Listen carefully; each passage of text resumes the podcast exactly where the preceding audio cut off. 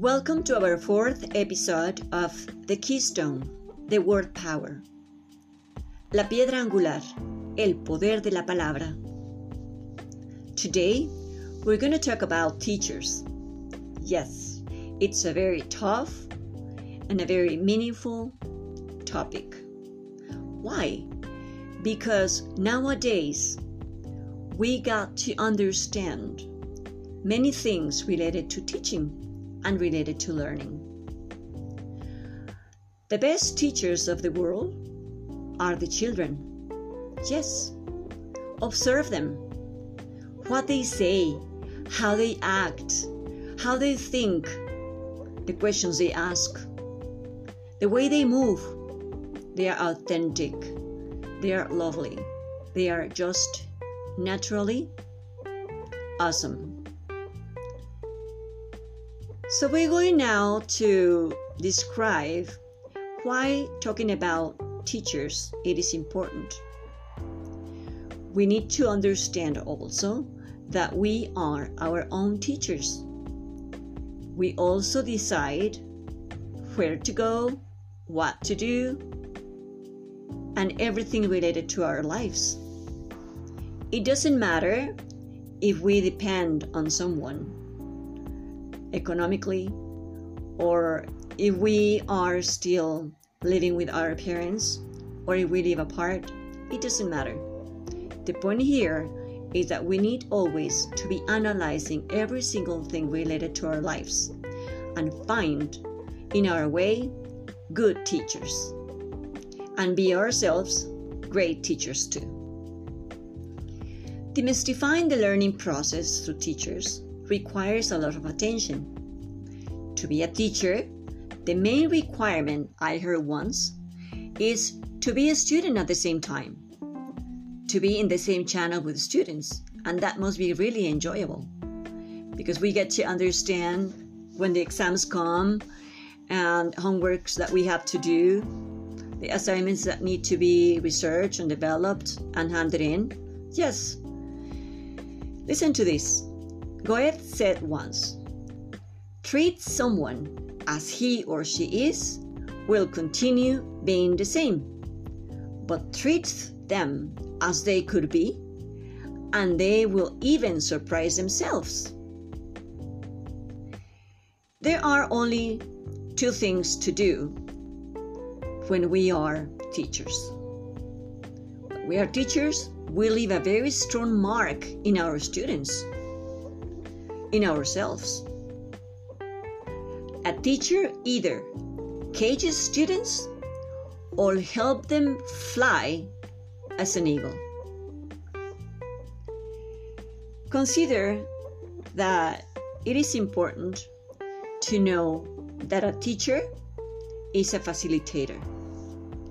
A teacher has many considerations within his personality or her personality. A teacher must be sensitive, patient, humble, optimistic. Assume that we don't know all the answers. A teacher must develop great communication skills to handle different important and meaningful conversations. Also, a teacher requires to develop listening skills, not only through our ears, but through all our senses to check on our students' needs. A teacher commits for a busy feedback. Yes, a teacher must be all the time checking on how to care for how students develop themselves and help them out how to do things better through feedbacks. Another very important thing that teacher must consider. A teacher must consider to create a proper classroom culture and environment. Why? A teacher must adapt constantly to the students' needs. Besides, we always have heterogeneous groups, not because of how much they know, but because of the combination of needs according to their will and interest and their skills level. I have been teaching English for over 25 years to university students, and I have found a lot of situations that require how we can promote our students to have a happier life, to have a healthier life, and to enjoy being students. How can we help demystify their learning process? There are different ways. We need to promote to do the difficult way. Yes. We need to help students how to do complicated things so that by the time they have another complicated thing to develop, it's going to become easier each time. It's like it's like the book that is called The Slight Edge from Jeff Olson. He tells you that if you start little by little doing something, you grow through patience. And there's going to be a moment in which you will find that you are enjoying doing those little things that later on you're going to get beautiful results. Another thing that you can do to help students demystify their learning process is through teamwork or pair work because students many times learn better from their equals because they have the same language, they have the same way of directing each other. They get to understand different situations because of their age. So, another thing that I want to share with you is demystifying the learning process is not simple. It is a bunch of different activities aside of the others, not just for learning a specific topic, but everything comes together, everything is interconnected. So, another thing is that we need to bring research activities to awaken the students' critical thinking. We don't want people to say yes because of whatever or to say no because of whatever, but to make comments according to their beliefs, to their ideas, and their creativity we can give them ideas from videos, from movies, from books, and that works beautifully. I have had that experience lately, and that's really, really something amazing. What else? Think about it. The best thing to do as teachers is that we need to teach with examples. Firstly, they observe us, what we do, how we teach. And if we are really coherent from what uh, we are teaching and what we are doing, if we are asking our students to be punctual, we need to work on punctuality first. If we want our students to be integral, we need to work on integrity too. So, it is important to feel that confidence as teachers and bring examples of life from our own experience or from someone else's experience so that they get to gain a lot of knowledge from others because of our examples. Another thing that it is important to bring up today is that we need to help our students identify their opportunity areas to work on them individually. Even though we have a group, yes, it doesn't matter. We need to speak individually to each our students and help them learn with long life learning teams, not only for a class. So, for example, if I've been teaching for so long English, I want my students to learn something that is helpful for them according to what they are studying. Like if they are studying psychology, it is important to bring them material for them to use and be interested and they will learn the language more naturally.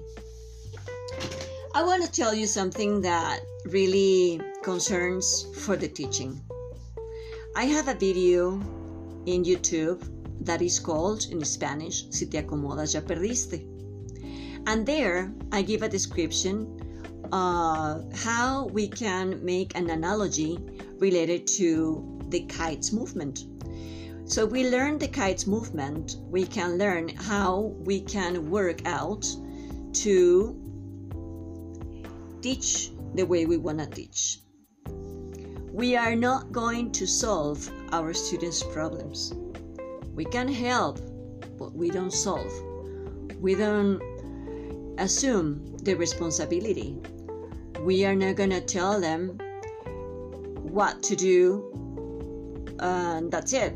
We're to teach them how to do it.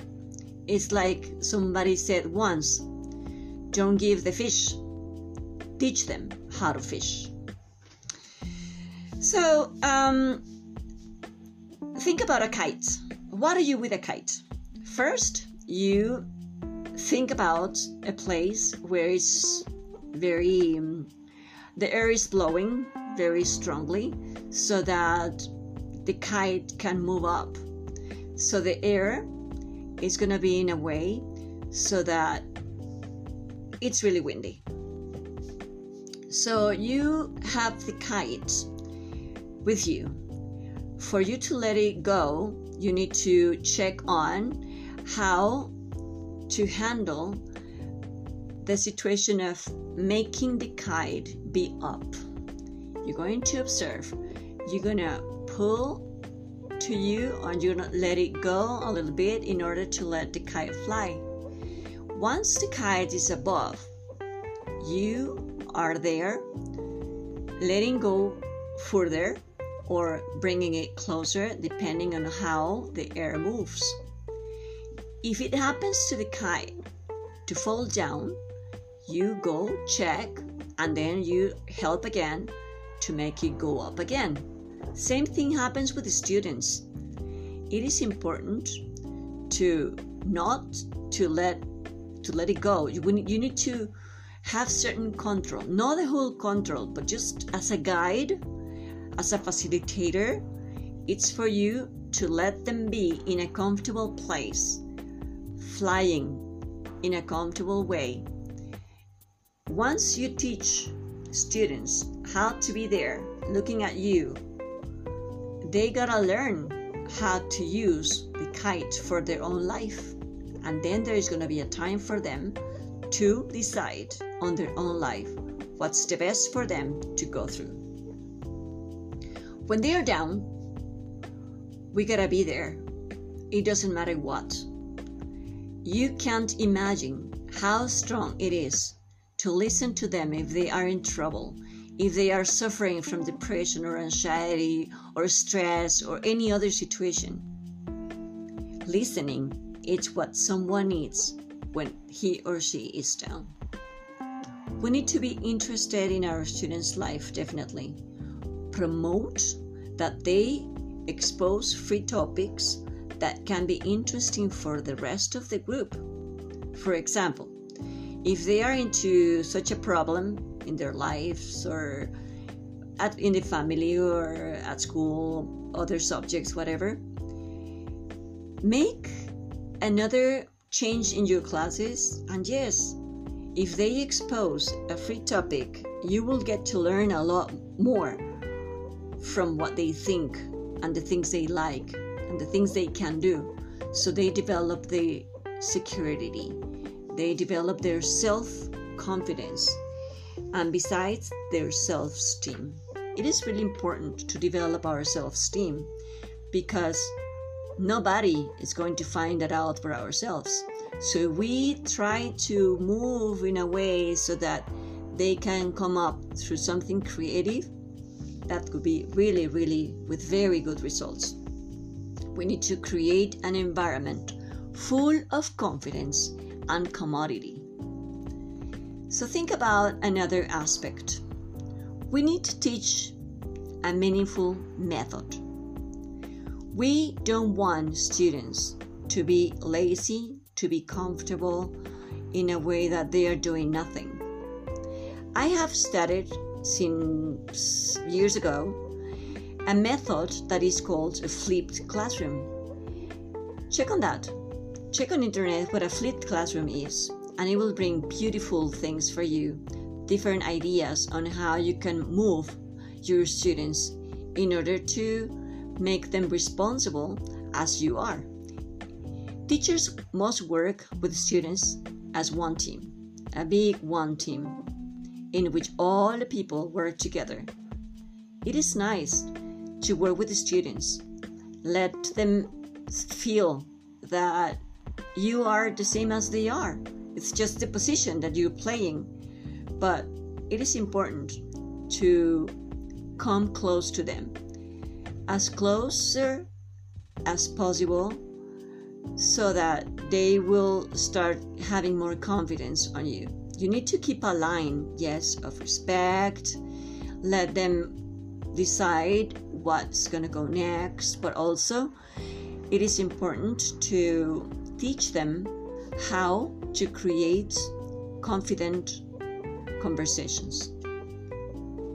So it means to speak with the truth, never to lie, and I found out something very attractive a few days ago. I have been part of a group that is called Huachichiles Pico de Oro in Toastmasters. In Toastmasters, through a leadership that is dynamic, there is a point in which we learned about an evaluation that is called 360 degrees evaluation and I have given myself an opportunity to be evaluated by my students, and I have gotten great results, beautiful ones. It is that I learned that creating a calendar for a whole month work is very necessary and useful for students.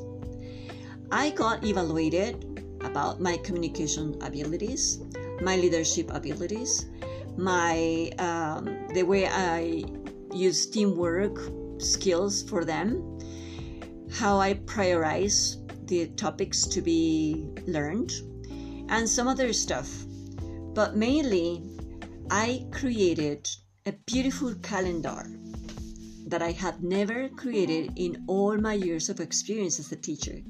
And it is something very, very meaningful for me, very attractive, very helpful because if a student gets uh, stuck in a certain moment, they can go, they can check their calendar. They also can create questions to me. So, creating a calendar makes students know their way around. So, going back again to letting students giving expositions, um, we need to be a way of teachers control sessions. So, in the calendar, it is important to immerse that we are going to have time for students to expose.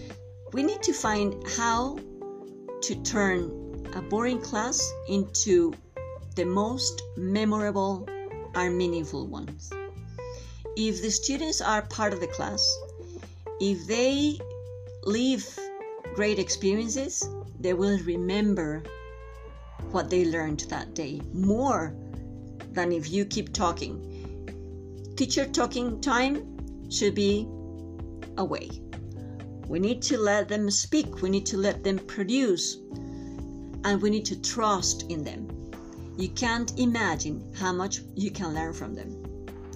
We must give effort to our students and make them feel strong, complete, and great. We need to deliver the best product of life to our society. We cannot leave them just aside. We need to be in contact most of the time. It's not an hour class a day, it's a whole life teaching. We need to be aware of that. We need to let, let them develop their leadership we need to talk about leadership in the classroom. We need to help them discover how strong they are as leaders, how they can have such a great character to know when to say yes and when to say no. In every aspect of life. At the end of your teaching, you must know that they must be autonomous. Autonomy through their own knowledge, detect their leadership and their communicative styles. The more they know about themselves, the better they can be as human beings. The more you help them, the more they succeed independently. First, when uh, you get a group of students, remember that the groups are heterogeneous, not because of how much they know, but because of the combination of their needs according to their will and interests and their skill level. For instance, if the students don't want to be part of the group in a meaningful way, if they are apathic or if they are not interested, but besides they don't have the skills, they need to be directed. They need a direction. If they don't want to go forward in a class, they don't want to learn, but they have the abilities, what you can do is that you can give them support. Tell them how good they are and how much they can give out of themselves to be the best they can. Then, if they don't feel like doing anything else, anything in the classroom, well, there could be very little for teacher to do, but still you can do much right there. If um, the student doesn't know much but really wants to learn, you need to train your students.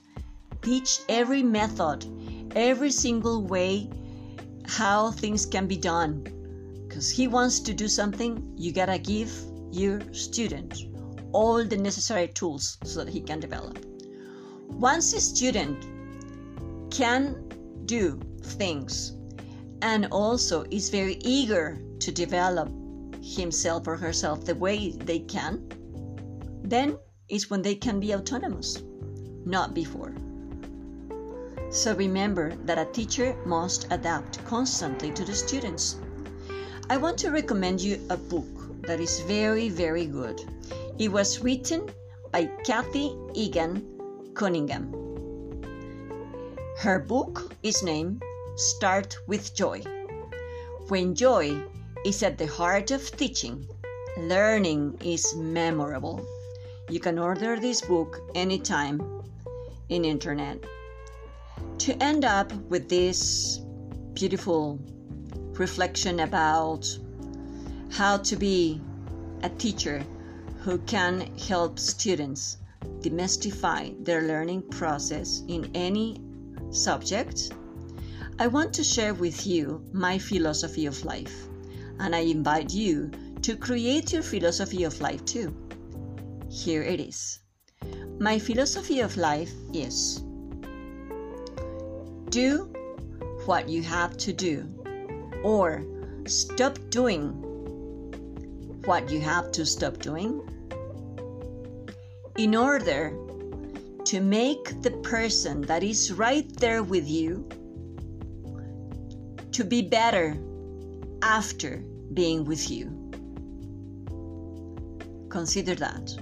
I love that philosophy and I try to use it every day of my life every single day.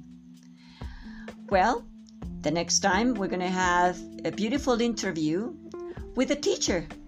That teacher is going to tell you more ideas on how you can learn whatever you want to do, whatever you want to learn, the best way. God bless you all. Take care of yourselves. Enjoy life because life is to live every single moment. Do not stay in the past. Do not go to the future. Live the moment you're living now. See you soon. Enjoy your day. Enjoy your life. Bye bye.